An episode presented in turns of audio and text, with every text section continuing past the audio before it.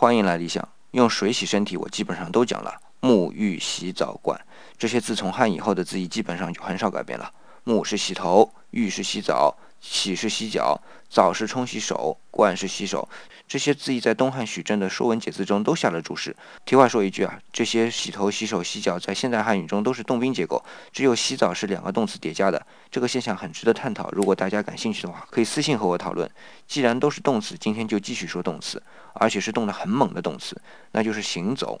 可是行走现在看来不是动得很猛啊，但是在文言文中，行是行走的意思，走就是非常快的奔跑的意思。我再提一位我们汉语训诂学的大家，刘熙，他的释名里就这么说：徐行越步，急行越趋，急趋越走。就是说，说慢走用步这个字，快走也就是小跑用趋这个字，快跑才用走这个字。所以行走这两个字换在文言文里是很猛的。那么从明天开始，我们就来细说行和走。